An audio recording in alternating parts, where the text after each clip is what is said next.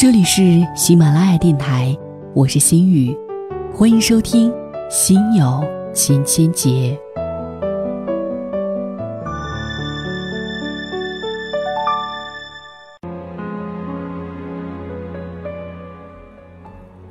Lisa 终于要结婚了，她是我们几个密友中年纪最长的一个，也是条件最好的一个。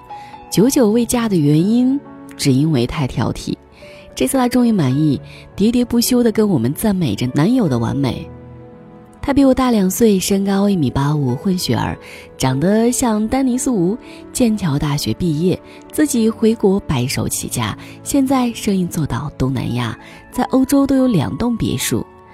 他掩不住的自得，最关键还是人品好。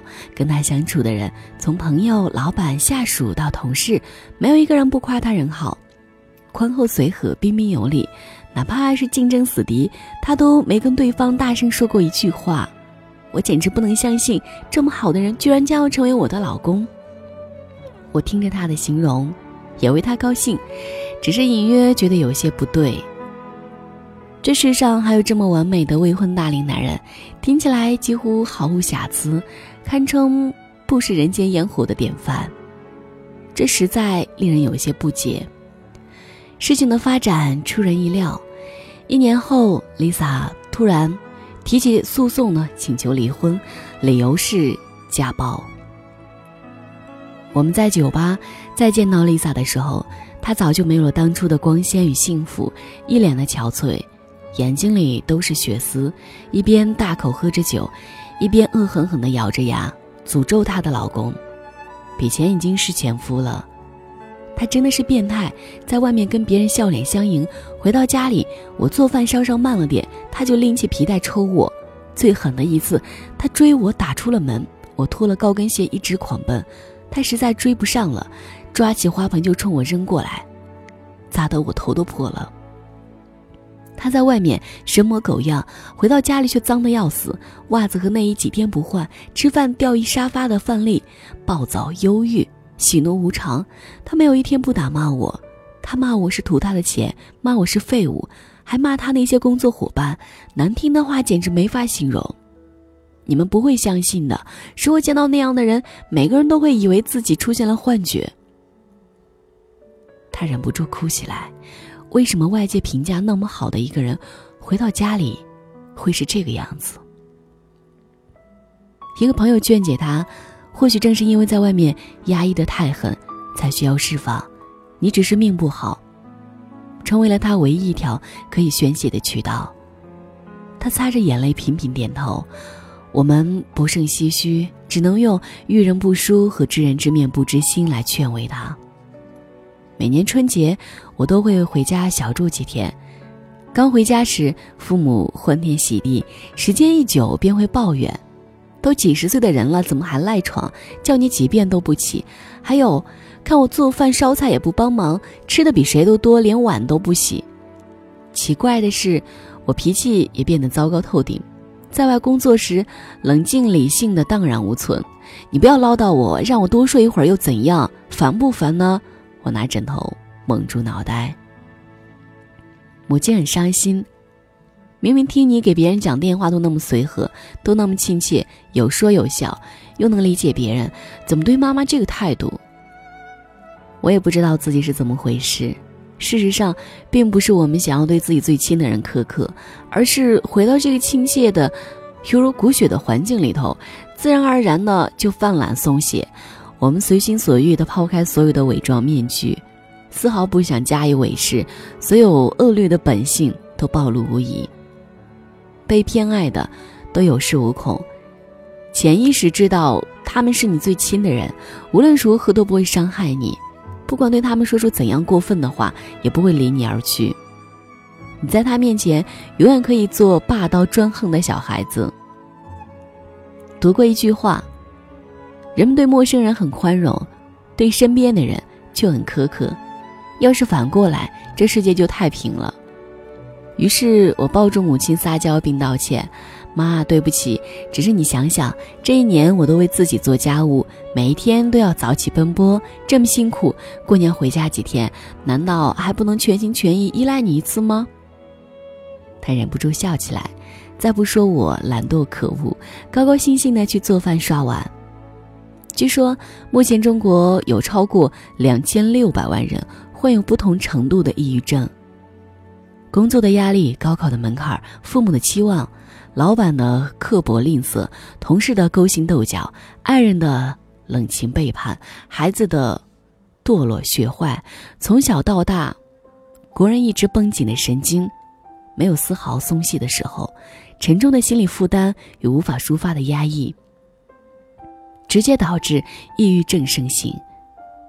可能很多人认为，两千六百万人对拥有十三亿人口的中国而言，只占总人口的百分之五，微乎其微。然而，据心理医生分析，国内目前百分之九十的抑郁症患者并未意识到自己患有抑郁症，也就是说，一旦确诊，也就到了非常严重的程度。倾诉与排解。成了现代人逝去的出口。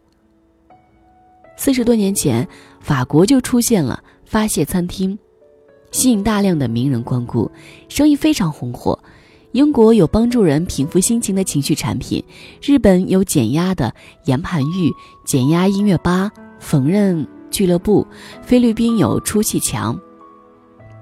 国内也有类似的地方，长沙有个很有趣的老板。在自己的餐馆专门搞了个员工发泄室，厚厚的垫子上贴上自己的照片，任员工捶打。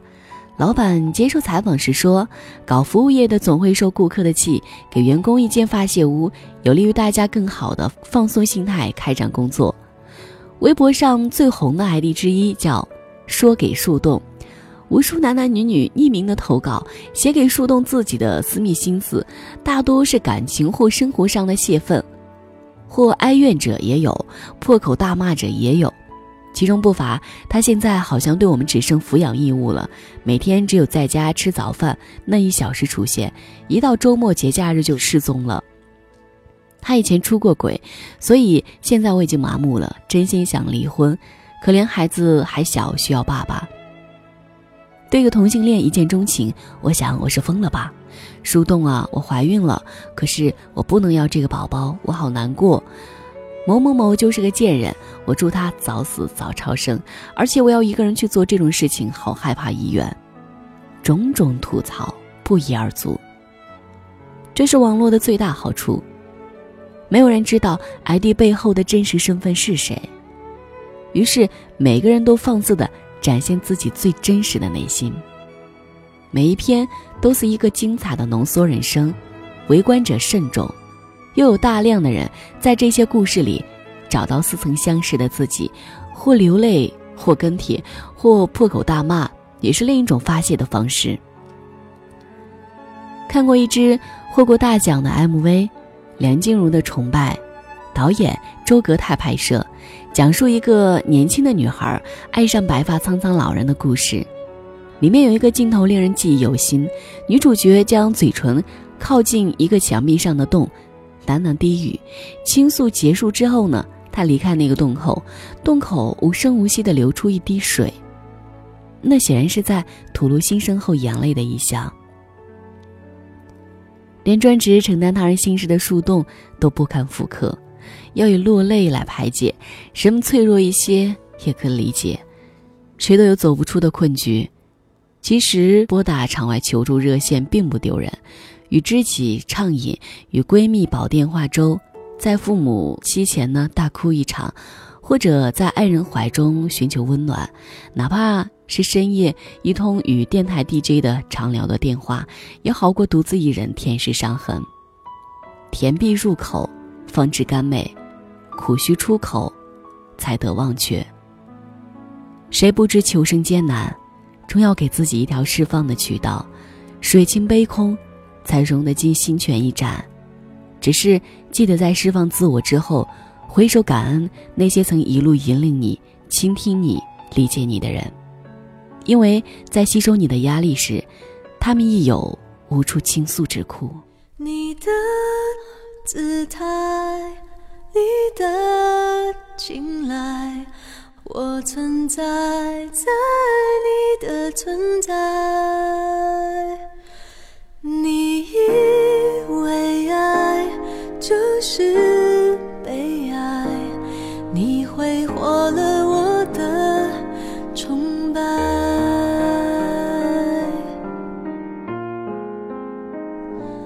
我活了，我爱了，我都不管了，心爱到疯了，恨到散了就好了，可能的，可以的，真的可惜了，幸福好不容易，怎么你却不。